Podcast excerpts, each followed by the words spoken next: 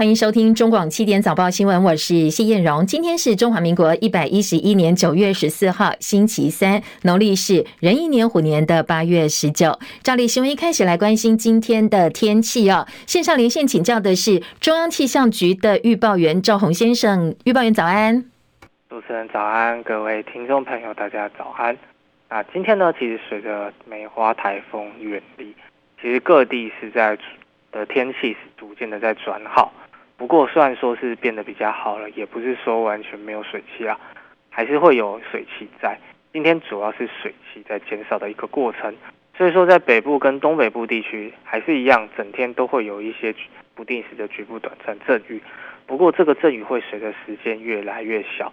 其他地方的话，大致上是属于多云，可以看到阳光的天气。不过，中午过后还是要留意，在山区可能会有午后雷阵雨出现。那在今天温度的部分的话，清晨各地的低温普遍都来到二十二到二十五度左右，白天高温都可以回升到三十二到三十四度之间，所以说整体感受上都还是属于温暖舒适的天气情况。另外要提醒，在台东地区以及花莲县的重谷呢，今天都还是会有局部三十六度以上高温发生的机会，请大家多加的留意。此外呢，在风力的部分，今天在基隆北海岸。恒春半岛的沿海工矿地区以及兰屿可能会有强阵风发生。最后，浪向上，桃园以北东半部、恒春半岛的沿海以及马祖可能会有长浪发生，海边的浪高有机会会来到两米左右。所以也请大家从事海上以及海边活动，请多加的注意安全。以上的资料由中央气象局提供。好，请教赵宏先生，今天凌晨两点又有一个轻度台风南马都形成了。昨天呢，气象局告诉我们说，哎、欸，对台湾影响不太大哦，应该不会直接过来。今天的观察还有所谓的三台共舞，很多的专家都用三台共舞来形容现在海面上的状况啊。气象局怎么来解读这个三台共舞呢？好，那首先是南马都啦。南马都的话，其实其实如刚刚主持人所说的，那未来其实对台湾。是不会有什么影响的。那至于现在在洋面上是有三个台风，其实并不是一个很罕见的现象，其实就只是随着季节在变，太平洋高压的位置有往北移的趋势，所以说它在它的南缘呢，其实是蛮适合这些热带的系统发展的。所以说，其实整体出现三台共舞。是一个比较，真的是不是一个很罕见的一个状况。那不要太担心了啊！谢谢赵宏先生的解释哦，也让大家更清楚。哎，常常看到呃气象预报说三台共舞，感觉好像威力蛮强大，随时会影响到台湾。不尽然如此哦。这一次呢，确实有三台共舞，但是对台湾的影响并不大，提供给大家参考。好，另外今天清晨关注的是美国股市哦，因为呢，呃，美国八月消费者物价 CPI 现在看起来呢，好像比预期的还要糟糕，所以今天。美股是大跌的。戚海伦的报道。尽管汽油价格大幅下跌，美国八月消费者物价指数 CPI 报告还是超出了预期。八月 CPI 月增百分之零点一，年增百分之八点三，高于市场预期。而且核心 CPI 升幅加大，月增百分之零点六，年增百分之六点三，同样高出了市场预期。这提高了美国联邦准备理事会 FED 下周可能连三度升息七十五个基点，也就是三码的预期。美国股市早盘跳水，一路下探，科技股。晶片股爆量杀低，四大指数收盘重挫。道琼工业指数狂跌了一千两百七十六点三七点，跌幅百分之三点九四，收在三万一千一百零四点九七点，是二零二零年六月以来最惨的一天。标普五百指数收挫一百七十七点七二点，跌幅百分之四点三二，收在三千九百三十二点六九点。纳斯达克指数大跌了六百三十二点八四点，跌幅百分之五点一六，收在一万一千六百三十三点。点五七点，而费城半导体指数狂跌了一百六十八点八一九点，跌幅百分之六点一八，收在两千五百六十二点二七零点。记者戚海伦报道。好，台积电 ADR 也重挫了百分之四点零七，加上呢，台指期的夜盘也是重挫大跌的，所以今天早上九点钟之后，台北股市开盘呢，恐怕是值得担心的。提醒您，现在时间七点零五分，欢迎回到叶荣早报新闻现场，我是谢艳荣。刚才提到美国消费者物价指数 CPI 高于市场预期，这代表的是通膨比大家预期还要严重。前两天美股涨的时候说，哎，通膨好像到顶了，不过显然并不是如此，所以今天美股是大跌的。脸书母公司 Meta 跌幅百分之九点三七，而晶片巨擘呢，呃，辉达跌了百分之九点四七。刚才提到台积电也跌了。ADR 重挫百分之四点零七，深夜收盘的欧洲股市也是收低的，英德法股市跌幅都超过百分之一，伦敦股市跌八十七点，跌幅百分之一点一七，七千三百八十五点，法兰克福指数跌两百一十三点，跌幅百分之一点五九，收在一万三千一百八十八点，巴黎 CAC 指数呢跌八十七点，跌幅百分之一点三九，收在六千两百四十五点。昨天台股加权指数收涨近八十七点，收在一万四千九百八十四点，跟季线一万四千八百九十五点只差一点。三大法人连两天买超超过百亿元，这是六月底以来首见。不过因为通膨压力未除，刚才也提到了，今天早上美国股市表现得相当糟糕，所以呢，恐怕哦，台北股市短线还是。会承受相当大的压力，而昨天台币呢是股汇不同调，收盘收在三十点八九元，贬值两分，交投略显清淡。台北跟元泰市场外汇总成交金额是一点五四亿美元。另外，台股盘中的零股交易制度有新的改变，金管会昨天说，今年十二月十九号开始缩短盘中零股交易撮合间隔时间，从现在的三分钟缩短为一分钟，目的是希望提升盘。盘中零股市场的流动性，优化零股交易市场。路透独家报道说，美国政府正在考虑制裁中国大陆的系列方案，来遏阻北京侵略台湾。根据路透掌握的消息说呢，欧盟也面临来自台湾的强力游说。北京的方面呢，现在反应还不知道哦。但是台北针对欧盟外交官员的个别游说，现在都在初步阶段。美欧双方都想透过制裁的方式来贺阻中共进犯台湾。报道还说，现在西方国家针对部分比较敏感的科技、电脑晶片跟通讯设备，限制对中国大陆的贸易跟投资。不过呢，报道也很担心，一旦对全球第二大经济体跟重要的供应链实施制裁的话，它的可行性跟影响势必会遭到各界的质疑。美国总统拜登昨天签署了一项行政命令，要制定一项加强国内生技产业战略，希望借此呢减少对中国的新药、化学品跟其他产品的依赖。在此同时，美国国务卿布林肯跟商务部长雷蒙多访问墨西哥，宣布呢，美墨会在半导体、电动车领域展开合作，希望呢，北美地区的生产来能够加强，以利未来跟中国大陆的竞争。美国参议院外委会美国时间十四号要审议台湾政策法案，外委会主席梅南德兹说，这个法案会更清楚传达美国协助台湾的意愿，希望帮台湾打开外交空间，也预期在委员会会获得两党强力的支持。他说呢，在各界忧虑之下，法案内容可能会有点修改，但是呢，主要的元素不变，还是会为美国对台湾的支持提供更清楚的定义，包括领土完整性、防卫姿态协助。不对称的武器军售，还有国际参与等等，同时也会探索为台湾打开外交空间，鼓励他国支持台湾的方式。这一项台湾政策法案长达一百零七页，内容集结近年涉台法案的重点。从目前已经知道的版本，法案会推动驻美代表处更名为台湾代表处，也会要求美国在台协会 AIT 处长任命比照一般美国驻外大使的提名程序，必须经过参议院的同意。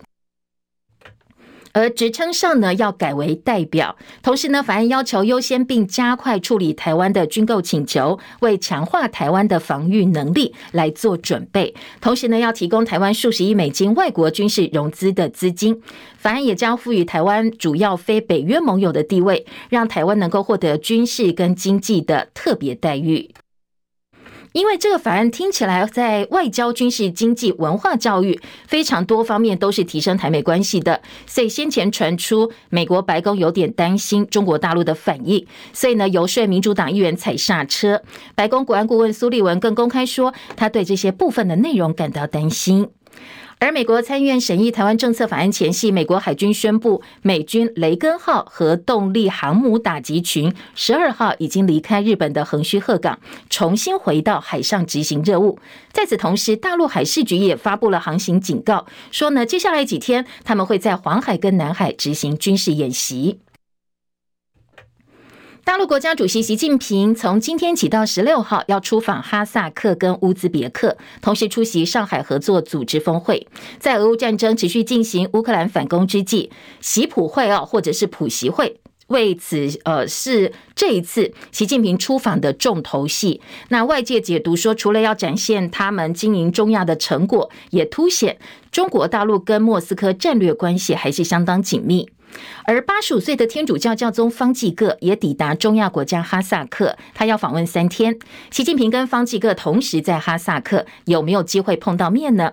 方济各方的说法是他没有任何消息，不过现在教廷也强调，一直都准备好教宗要前往中国大陆。而大陆官方现在对习近平出访的细节披露也相当有限。目前已经知道会跟哈萨克还有乌兹别克这两国的总统见面，同时出席上合组织峰会。大陆外交部发言人毛宁昨天形容，这一次访问是中方在中共二十大前夕开展的一次最重要的元首外交活动。被问到说，习近平会不会跟俄罗斯总统普廷还有印度总理莫迪在上合组织峰会期间见面呢？嗯，在中方现在没有任何的评论，但是呢，俄罗斯普廷方面证实说，确实哦，普廷会跟习近平会谈。而北京过去从来没有明确支持莫斯科入侵乌克兰，不过战争到现在发生了六个多月，中俄双方呢确实建立了相当稳定的经济还有战略关系。而分析人士说，因为中美关系快速下滑，所以北京认为有必要跟俄罗斯这个庞大的北方邻国培养好关系。在此同时，乌克兰加入了抗中色彩相当浓厚的对华政策跨国议会联盟。IPAC，IPAC 在乌克兰的两个共同主席表示，最主要原因当然是中国大陆在俄乌战争的立场，让乌克兰加入了这个抗中组织。随着中国在中东欧以及巴尔干地区积极的扩张影响力，所以现在呢，加入这个抗中组织 IPAC 的国家快速的增加。其实哦，中国大陆过去跟乌克兰在名义上是战略伙伴关系，双方曾经在二零一零年代签署了一系列相关的文件。中国曾经在乌克兰试图发展的多角外交当中扮演举足轻重的角色。二零一九年，中国是乌克兰最大贸易伙伴，而乌方呢，多年来试图要吸引更多的大陆资金投入乌克兰的经济还有基础建设。不过，这一切在俄罗斯入侵乌克兰之后有了一些转变。北京在外交、经贸、军事等领域实质支持莫斯科，所以呢，本来期待北京可以向其全面战略协作伙伴莫斯科发挥影响。力的乌克兰现在呢，多次表示他们对北京相当的失望。回到战事本身，俄罗斯出兵乌克兰的行动现在再遭挫败。乌克兰武装部队反攻告捷，在乌克兰东部地区取得了重大进展。俄罗斯国防部公布的最新地图显示，俄军几乎已经彻底放弃乌克兰东北的哈尔科夫州。而英国的国防部公布的最新军情也说，俄罗斯名声最响亮的装甲部队之一——近卫第一战车军团，现在已经撤离哈尔科夫了。英国国防部分析，俄罗斯用来对抗北约常规武力严重减弱，可能接下来要花好几年的时间。才能够重建战力，所以现在呃，在俄罗斯内部出现了一些动摇，包括名嘴上国营电视台呼吁，希望当局能够说出战争的真相，还有地方议会哦，现在联名要求普廷下台负责。另外一部分，俄罗斯面临的是双重打击，因为财政方面现在也面对相当巨大的压力。俄罗斯能源出口骤降，导致预算盈余几乎快消失了。英国金融时报说，俄罗斯今年前七个月的预算盈余是四千八百二十亿卢币，播到了八月。大减到一千三百七十亿卢币，显示八月出现了相当大的赤字，相当多的赤字。经济学家说，当然最主要原因是石油跟天然气的出口大降，所以俄罗斯的收入大幅的减少。英国女王伊丽莎白二世在苏格兰过世之后，灵柩十二号下午开始在爱丁堡圣吉尔斯大教堂停灵二十四小时，让民众瞻仰。而十三号下午永远告别苏格兰，搭乘英国皇家空军的专机启程回到伦敦。专机晚上送到白金汉宫。那在灵柩十四号下午呢，则是用公开游行的方式，由国王查尔斯三世引领队伍移灵到西敏寺，之后四天开放民众瞻仰。很多英国人已经计划亲自到伦敦跟女王告别，所以呢，在附近的旅馆哦，现在几乎都没有空房间了。位在地下室又没有窗户的很简单的房型，现在每个晚上通通要价上万块台币。英国女王伊丽莎白二世国葬十九号举行，但是并不是所有国家都可以派代表参加的。英国媒体《太阳报》说，总共有三个国家被列为黑名单，分别是俄罗斯、白俄罗斯、缅甸，这些国家不能够派代表参加。另外，伊朗则是限制大使级别参与。女王过世之后，现在呢，大英国协也面临相当大挑战。主张改制共和或者是脱离国协的声浪陆续涌现，纽澳等国陆续奉查尔斯三世为国家元首。不过，纽西兰总理阿尔登说，他相信纽西兰还是会成为共和国的。另外一方面呢，澳洲政府也说，澳币五元纸钞上的女王头像，接下来不会再用查尔斯三世了，不排除以澳洲当地的人物来取代。中日建交在二十九号就要届满五十周年，大陆外长王毅昨天在纪念研讨会上发表影片致辞。他说呢，对于历史、台湾等重大原则问题，中方不容丝毫的含糊跟动摇。而日本外相林芳正则表示，建立稳定跟建设性的双边关系是中日两国共同的目标。北韩的国营传媒则说，北韩公布最新的宣传海报，上面出现了核子弹头的弹道飞弹。那这是北韩大概五年多来第一次用核武来当做海报的画面。上周，北韩把核武政策法制化了，将发动核武先制攻击自保的权利载入全新的法律当中。而领导人金正恩说，这项法律呢是要巩固北韩的核武国家地位不可逆转，同时禁止非核化的谈判。慈济慈善基金会执行长严伯文先前。透露采购 BNT 疫苗的过程，所以外界开始质疑了中央卡民间采购 BNT 疫苗。而曾经担任卫福部长的民进党台北市长参选人陈时中，他的竞选声势也因此受到影响。亲绿名嘴周玉蔻为此杠上慈济，他痛批慈济在中国接受特许权益照顾，让中共借慈济人的善行宣扬台湾人的归顺跟臣服之外，还说慈济帮忙中国共产党洗脑驯化中国人民，当然不是中共同路人。他说呢，慈济是中共自己人。对此，台北市长柯文哲昨天在市议会备询的回应只有两个字，他说周玉蔻疯了。他要跟大家讲说，去年我们买不到疫苗，都是因为中国在阻挡，是这样吗？连高嘉瑜、王世坚都变中共同路人，证言上人你知道哦，证言法师的哦，都是中共同路人。天哪！真我我的评语也是两个字：疯了。柯文哲说：“这是在自己同胞里面制造敌人，他也是受害者。如果连高嘉瑜、王世坚、慈济的证言上人都变成中共同路人的话，那真的是疯了。不过陈时中并没有跟周玉蔻站在一起哦，他昨天打脸周玉蔻，强调慈济是大爱团体，对世界贡献很多，还强调他也称证言法师是上人。呃，慈济哈是一个大爱的团体，哈，在世界都捐献贡献都蛮多。”实际人在每一次有灾害、有伤害的时候，都第一个跳出来帮助社社会，是一个对社会有积极贡献的团体。那我当然也会称正言为上人。而周玉蔻呢，不满被陈时中切割，他昨天在脸书发文说，陈时中说他也称呼证言为上人，他没意见了，但他不会因此叫陈时中下人、陈前指挥官。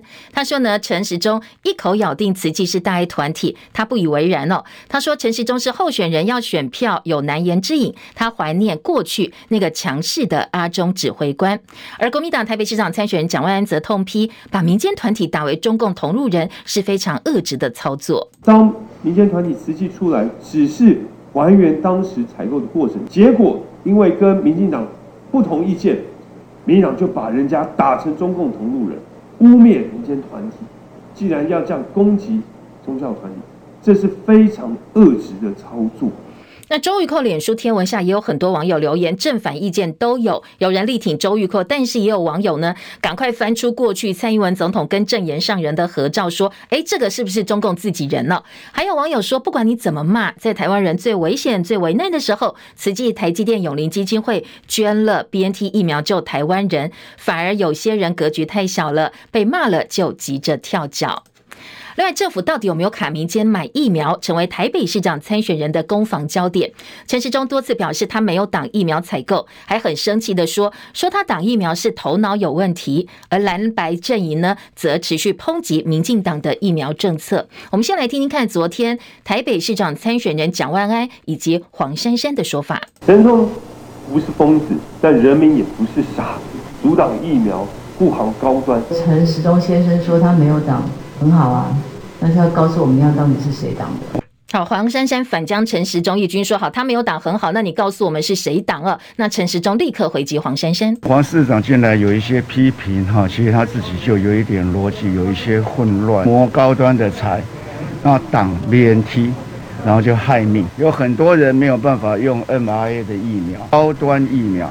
它是一个哈，等于是蛋白疫苗，这些都是有需要的。讲我挡疫苗，就好像当我们自己自费武功。我当指挥官，欢迎都来不及了，怎么可能会去打？不合逻辑之下，好，确实会让人家感觉到有一点不平跟生气。好，有没有听到他一开始叫黄珊珊是黄市长？这已经是他第二次在公开场合口误哦，叫黄珊珊是黄市长了。昨天是台北市议会最后一次总质询，市长柯文哲再唱陈时中的疫苗采购政策。他说他没有挡疫苗，可是当开始越来很多人都认为他挡疫苗的时候，那就这样，难道我们所有人全部都错了？只有他一个人是对的？凡走过必留下痕迹，既有今日，何必当初？卫福部都没有对全国人民交代说。到底当时是发生了什么事？此外，台南市长候选人谢龙介也公开声援慈济，说呢，如果不是采购疫苗遭主管机关刁难，怎么会需要蔡总统以总统之尊来出面排解？他说，受惠这批 BNT，台南十二岁到十七岁青少年才能够受到疫苗保护，所以他对慈济除了感谢还是感谢。总统府发言人张敦涵则再发声明说，政府没有阻挡疫苗的问题，是政府跟民间共同解决问题，也强调蔡总统跟执政团队已经多次感谢。鸿海、台积电以及慈济的一行善举。好，另外一个台北市长选战话题就是盗图了。陈时中前天在脸书发文分享他吃卤肉饭等美食的文章，但是后来马上被踢爆说，其中有一张照片是盗取布洛克的图片。对此，陈时中昨天道歉，很抱歉，我想这样的一个物质确实是我们的不对，这也不应该。我们有跟好相关的，应该是小可爱阿贵哈，我们也跟他表达我们的歉意。好，这图是可好小可爱阿贵的这个图片哦，所以呢，陈时中对他表达歉意。脸书粉砖小编则用一百六十四字回应说：“对我们误用了照片，自请处分。”不过，陈时中的竞选对手蒋万安跟黄珊珊持续加以抨击。为什么吃卤肉饭还要造假或造假？哦，这就比较令人不解。不是要把事做好吗？说这么多这么点小事都做不好，怎么相信他将来可以管个市政府呢？好，被指盗图不止陈时中哦，还有民进党立委王定宇，他先前贴了胡椒虾图，嘲讽艺人杨丞琳的海鲜奢侈说，没想到马上被网友抓包说你图是偷的，狂酸又一个盗图仔妈？真的笑死！民进党整组怎么了呢？那王定宇一开始是否认盗图的，他说他有注明出处，取得胡椒虾店的授权，还强调这个相片是商业广告相片，本来就是大家都可以用啊，广发宣传使用。反击说有些记者小时候不。不读书吗？喊话爆料者，你要不要出来更正？没想到后来网友立刻打脸说，这个图片不是宣传用的，是旅客拍的，跟店家也没有关系。那本来坚持自己没有错的王定宇，昨天晚间改口了，他改口道歉，强调会删掉没有经过授权的贴图之外，未来会更加审慎使用各式的图像。新北市长参选人林佳龙跟侯友谊针对郑南榕议题交锋，昨天郑南榕的女儿郑竹梅公开要求侯友谊回答，当时。为什么采取最强烈的措施来拘提郑南榕？鼓起勇气开这个记者会，也是我对于我父亲的一个交代。在警政署拘提郑南榕的计划里面，其实是有三个方案的，有最平和的方式，等待郑南榕自己出来，也有最激烈的方式。还有最激烈的方式，他质疑侯友宜采用了最激烈的方式，而侯友宜昨天也做了回应哦，他说尊重大家对于事件的各种观点跟讨论。每一个人有他的观点，我们都给予尊重。我想很多的制度，我相信一个时代一个时代的制度，我们都是依法啊，好不好？依法行政本来就是公务人员应有的态度。依法行政，但是侯友谊竞选办公室就没有这么客气了。他批评林佳龙为了选举，一再借着以逝者进行政治操作，说不要把选举考量建立在过去的伤痛，挑起社会对立跟冲突之上。新北市长侯友宜带队班勇于承担的谈话呢，被很多人解读说，哎，他其实志在二零二四总统大位，而不是这一次的县市长选举。所以绿营喊出口号说，年底新北市长选举应该票投林佳龙来成全侯友谊的总统梦。昨天国民党主席朱立伦揶揄说，其实新北市民想讲的是票投侯友谊成全林佳龙，因为林佳龙想要当阁揆，那绿营呢，只要呃这个选举落败就可以入阁嘛哦，所以他说应该是。票投侯友谊成全林佳龙才对。票投侯友谊成全林佳龙，为什么？因为过去民进党选输了就可以当阁揆。我知道林佳龙最想当阁揆，满心梦想，就像上一届选输给侯友谊的那一位也当了阁揆。好，这是朱立伦来酸这个林佳龙，以无党籍身份参选桃园市长的前民进党立委郑宝清，他跟呃张善政一样，也陷入了论文的抄袭风波。郑宝清对外强调，他是被泼脏水、融化不掉纯金的博士。不过呢，提出检举的是激进党桃园市议员参选人蓝世博跟网络红人四叉猫，他们组成了一个自救会，说用电子邮件跟中央大学已经寄出了检举信函，检举郑宝清中。大的博士论文存在抄袭争议，昨天郑宝清做出了回击。有没有抄袭是由学校定案，那么学校啊已经给我公文说我的没有抄袭，这里面公文很清楚哦，说我没有抄袭。他现在一直在闹，他只是民进党的侧翼嘛的政治打手而已，他只是被人家豢养的这个小野猫吗？终身保密的条款似乎是张善政先生自己创造出来，农委会是合约的甲方，财财产权属于他们。他们都说已经结案了，没有保密的义务跟保密的规定。郑云鹏说这是我自己瞎掰的哈，我很建议郑云鹏利用他立法委员的职权，也跟农委会调阅这份合约，看看上面有没有写保密条款。然后后面两段听到的是民进党提名的桃园市长参选人郑运鹏，他来质疑张善政的论文，因为张善政说当初跟农委会的合约是有保密条款的，说呢，呃，这是张善政创造出来的所谓保密合约条款说，但是张善政说你自己是立委，到底有没有保密条款？你把相关资料调出来就知道了。好，另外屏东县议会开议，县长潘孟安他进行八年任期最后一次的施政报告，很多议员都关心他卸任之后下一步是什么？媒体也问说，有没有可能两年之后是赖潘配赖清德配潘孟安？昨天潘孟安的说法是不可能哦，这种说法太扯了。这个学年开始，中小学的必修本土语言很多县市开学了，但是老师也找不到教材，也没有拟好，现职的师资没有到位，只能够仰赖待遇不如代理教师的支援人员来苦撑，来帮孩子上本土语言课程，甚至有学校连这些支援的人员都找不到，所以只好好多学校大家联合起来开直播，那小朋友就坐在电脑前面来看直播上课。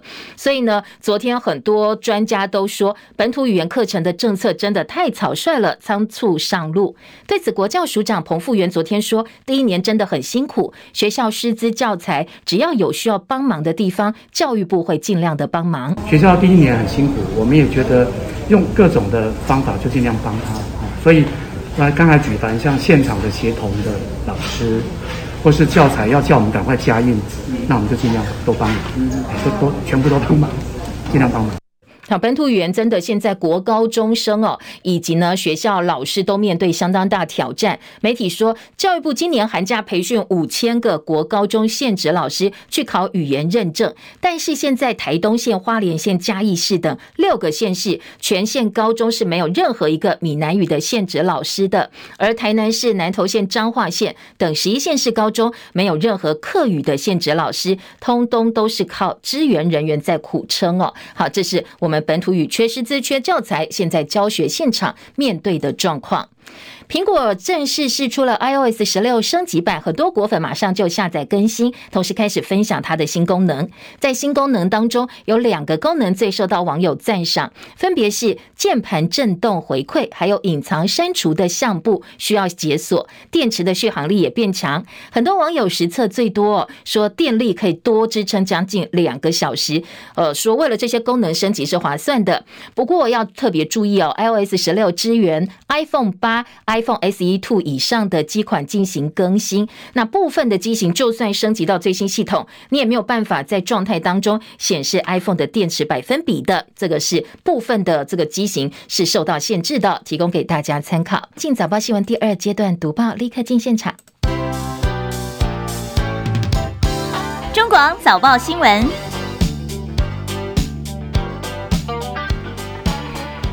天早报头版重点，财经报纸、工商经济头版头条都是关于美国八月 CPI 比预期还要糟糕，年增百分之八点三，代表通膨比大家想象的还要严重，所以美股大跌的消息哦。今天两个财经报纸都是头版头条。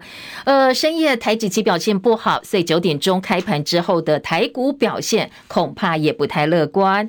另外，综合性报纸呢，今天各报画风不太一样，中时头版关心的。是是疫情焦点，还有疫苗政策。BA. 点五的次世代疫苗，如果大家还记得的话，先前呢指挥中心说啊，只有美国买得到，其他国家买不到，而且呢，美国只用了动物实验的数据，好显示说 BA. 点一比较安全嘛，所以我们不会去买 BA. 点五次世代。不过中石头版说，马上我们的 BA. 点五次世代疫苗就要进来了。本来说呃，这个老美买 BA. 点五次世代疫苗，我们不太认同哦，因为它只有动物实验的数据。哎，今天中石说。马上我们的 BA 点五也要进来了，大概十一月之后就会进来。所以中时是说王必胜自己打脸自己，你当初讲的这么多理由，现在都不成理由了吗？到底怎么回事啊？当然内页也质疑王必胜担任疫情指挥中心指挥官的适任性。好，这是一个重点哦。另外，呃，在早报还提到说。呃，日本他们马上就要放宽我们台湾人入境的电子签了，所以可以直接签电子签。而我们解封可能也接近了，在呃各国呢恢复互惠国免签的制度前提之下，我们应该也会恢复。中医师工会要求全面解除清关一号中药使用这个清关一号的限制。呃，今天的中时放在头版下半版面，因为现在。有一些前提啦，比如说你是高风险族群老人啦，呃，你在确诊之后才可以开清关一号。但是呢，呃，中医师公会说，这么好的药，你怎么不让大家一起来呃使用呢？这所以提出了呼吁。联合报头版头条则是美国参议院马上要审的台湾政策法，当然重点是呃内容是什么？那接下来在参议院审的时候，会不会有所修正？老公跳脚吗？如果担心老公跳脚，对于我们的影响又是什么？哦，今天在。呃，联合报头版以及内页的四版有相关报道，而自由时报今天头版则是呃比较散一点哦，上半版面是中汽在台湾违法营业的一个个案，新源老总。被检方起诉，那下半版面也关心其他哦，呃，两岸议题啦，或者是社会焦点。好，这是今天各个报纸哦，头头版不同的安排。回头来听听看，头版头条跟分析还有哪些值得大家进一步来关心的。联合报头版头条大标是台湾政策法，台湾政策法将审白宫难挡。参议院审议前意见分歧，是会更强硬的挺台湾呢，还是会更激怒北京？好，这是联合报几个标题内容。对台政策修订进度备受关切，说呢，十四号美东时间下午就会开审了。这个法案首度提供台湾军援资金，同时在中国大陆不断升高压力之际，大幅度改变美台关系。美国各界对法案内容是有争议的，有人认为美国必须采取更清晰、更明确、更强硬的立场挺台湾，也有人担心你这激怒北京有点不太必要哦，所以连白宫都非常罕见在法案审理前表达他们的担心，两度严审。那白宫游说踩刹车，部分象征性的内容，例如台湾主要非北约盟友地位，美国学者说，大陆会把它视为是美台恢复共同防御条约。法案当中允许台湾把驻美台北经济文化代表处更名为台湾代表处，也会升高美国跟中国大陆之间的关系。所以民主党议员提案修正更动，把部分的文字呢来做调整。这是呃今天联合报的头版。自由时报相关新闻放在政治新闻版四版，引用的是美国众议院议员的说法，说就算战略模糊，美国必挺台抗中侵略。月初访问台湾的法兰克林示警，说中国不止威胁台湾，他威胁的是全亚洲哦，所以必须要确保台湾不会被中共统治。好，这是今天自由时报，而联合报呢，今天在内页四版则表示。晶片四方联盟，美国提倡了一年多还没有敲定，就是担心大陆报复，日韩紧张，所以呢现在组建缓慢。大陆警告美国不要损害割裂半导体供应链。好，这是台日韩美组成的晶片四方联盟，现在美国努力推进，但是好像计划的进度稍微慢一点，连开会都没有，初步会议都没有。所以呢，今天的联合报这报道当中提到，就是老共反对的关系了哦。因为担心老共报复的关系，所以现在动作非常非常的慢。我们的经济部的这个王美花部长说：“我们的供应链韧性是台湾的底气。环球晶到美国设厂，美方答应晶片法公平对待。”好，这个是今天联合报哦，针对美中台的合作以及竞争竞合关系哦做的相关报道。旺报今天在内页的二版说，拜登签署生技令，减少对中国的依赖，陆企股市大跌近两成，而美墨会在半导体、电动车领域合作。促进北美地区的生产，这是呃今天旺报的焦点。而老共在二十大之前有普习会、习普会，凸显中国跟俄罗斯的战略合作紧密关系。这是旺报今天的头版头条。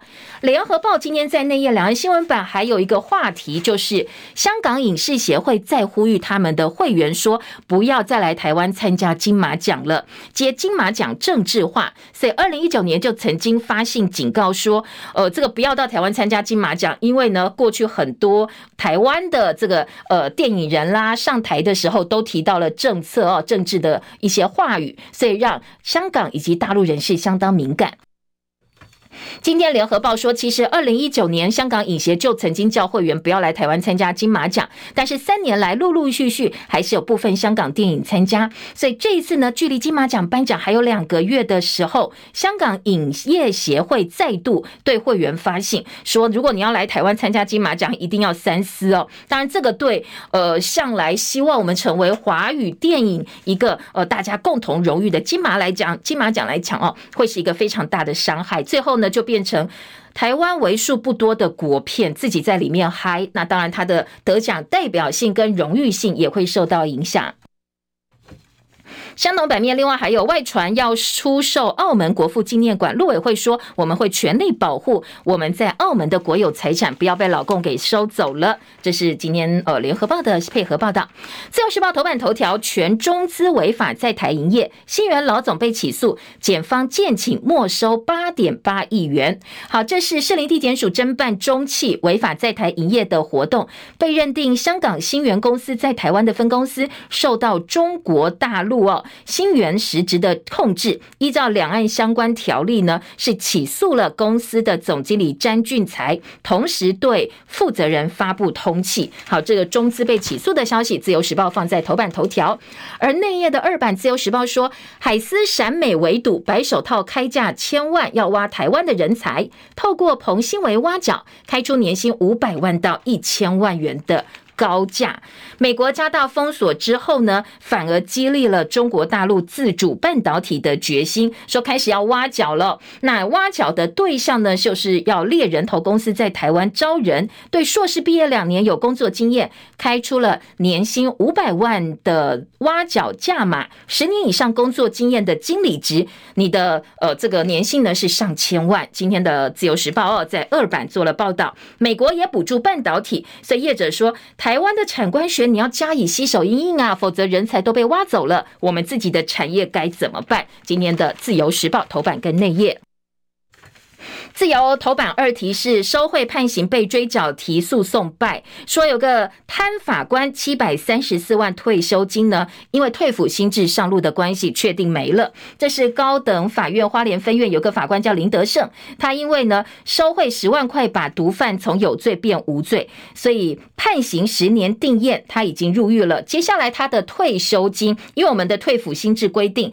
对他追缴了通通他的全数退休金七百多万，他虽然打官司想要要回来，但是呢，他打官司输了，所以这个个案，呃，贪污的法官退休金通通被国家收走了，而且他打官司落败。呃，自由时报放在头版的中间版面来警惕哦，所有的公务人员必须要。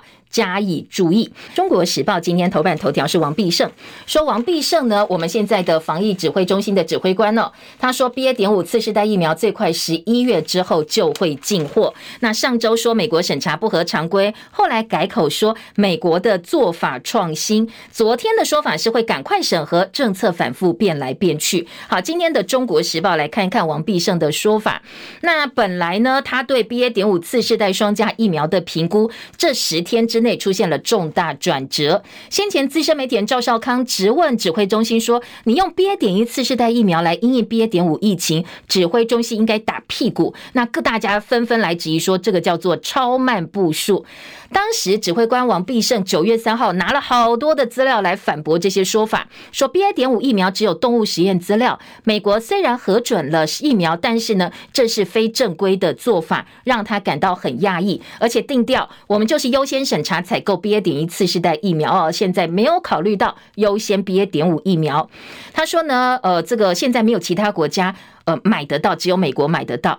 马上就有意见人士打脸，他说你是刻意简化疫苗的资讯，因为日本也在审查哦。那国民党拿资料说，对，日本已经在审查了。所以今天《中国时报》把过去王必胜说法来形容这些次世代 BA. 点五双价疫苗的时程呢，来做一个报道。那重大转折是，现在呢，王必胜宣布的莫德纳以及 BNT 两家公司九月下旬会给我们的资料，就是 BA. 点五次世世代疫苗的资料审查之后，我们会尽快审核。那最快最快十一月之后，十一月后，那 BA. 点五次世代疫苗就会回来了。所以很多人说，那你过去讲的这么多说法是什么东西啊？装孝维吗？十天之内所有的事情都不成立，都被推翻了吗？所以专家就批哦，说这个防疫采购疫苗政策。通通都是选举考量，没有其他的了。那今天《中国时报》在内页的四版呢，则是来质疑说，决策反复，王必胜你还是任指挥官吗？并没有把人民的权益摆在最前面。其他中时头版下半版面有国民党说绿营施压导致三位中医师临时缺席记者会。昨天中医师开记者会叫全面解除公费清关一号的限制，背后就引爆了有中医师本来要来记者会，但是后来没出现，质疑是有政治力介入。台北市中医师工会的说法是希望全面解除对公费清关一号的限制，让每个民众都能够无负担的获得优良中药的帮助。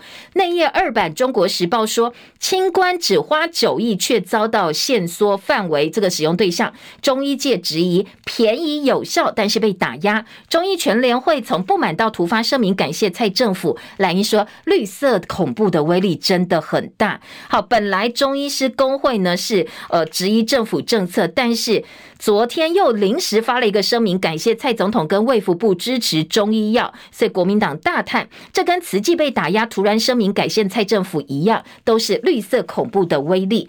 下半版面是严厉谴责蔡政府双标、独后高端、党清官，蓝营指控政府罔顾人命、轻蔑中医。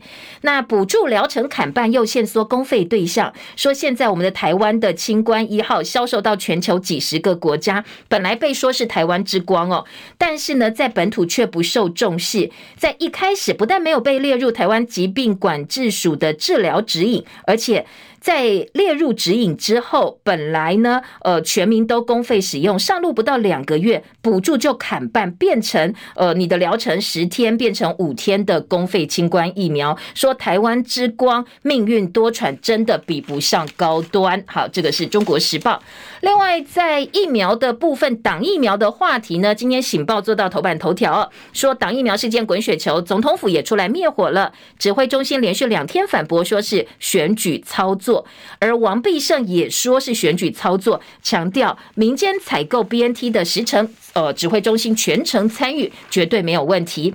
蔡英文总统说没人挡疫苗，蒋万安则回批人民不是傻子。柯文哲说，难道所有人都错了吗？府院出面护航这个陈时中的同时呢，呃，在野党不管是蓝跟白都提出了质疑。下半版面还有包括了这个疫情的部分，隔八十三天本土破四点六万例，BA. 点五再写新高，廉价效应，新北最多，云嘉南增加一倍，边境解封时机本周是观察的关键期。联合报的六版，疫情部分，中秋廉价回来，果然疫情升温了。八十三天来，昨天的确诊四万六千七百九十五例，再破四万例，写下 BA. 点五疫情以来的新高。预期本周会破五万例。当然，因为中秋连假南北往来频繁嘛，哦，昨天虽然新北增加的确诊最多，但是云嘉南四县市呢也增加了一倍以上。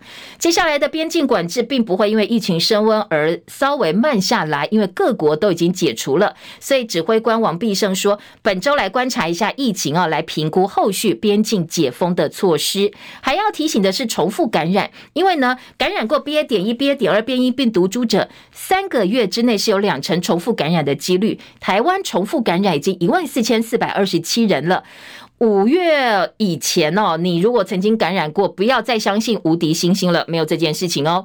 那中山医学大学的儿科急诊室主任谢宗学说，流感季节也要到了，所以要小心流感加上我们的新冠疫情这两个双重大爆发，会影响到大家的健康。五十岁以下打次世代疫苗，年底前应该是可以的。那在指挥中心的部分提醒，重复感染要特别注意。今年各个报纸疫情的焦点。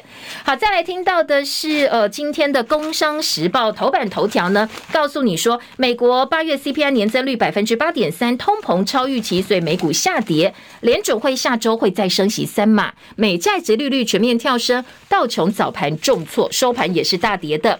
而在《经济日报》头版则是，联准会激进升息，可能最少三码，应该会比三码多，也有可能三码起跳哦。这是经济的头版头条。英特尔说市占持续流失，那坦言可能最快二零二六年才能够扭转颓势，超为崛起，台积渴望受惠。今天的《经济日报》二版则告诉你，疫情发烧，金管会的最新统计是，防疫险的理赔下周可能会破千亿元。那本土确诊大增嘛，当然保险业首当其冲。联合报今年头版下半版面配合内页二版来看看台铁出的状况。平溪线列车一天两度撞落石，告警系统没有完成，很难预警煞停。外界批轻轨及通车才会再度酿祸。这是外围环流呢？台风外围环流带来雨势。台铁平西支线开往青铜的回送列车，昨天撞上了旁边边坡的落石，幸好没有旅客跟呃这个司机受伤。不过，呃，才刚刚土石恢复营运之后，另外一辆列车又再撞上落石。八个人车上有八个人，幸好没有人受伤。不过，当然台铁整个处理的状况以及到底哪里出了问题哦，今天联合报二版也来做检讨，说没有事无视检视边坡稳定就赶快通车，安全改革变成内宣了，连两撞暴露的是台铁内部的问题。呃，这个学者说，你撞一次你可以说是天灾，但是撞第二次就是人祸了。台铁真的要打屁股哦，要来加以检讨。以上是今天早报新闻的内容，谢谢大家的收听，继续锁定我们的频道，谢谢，拜拜。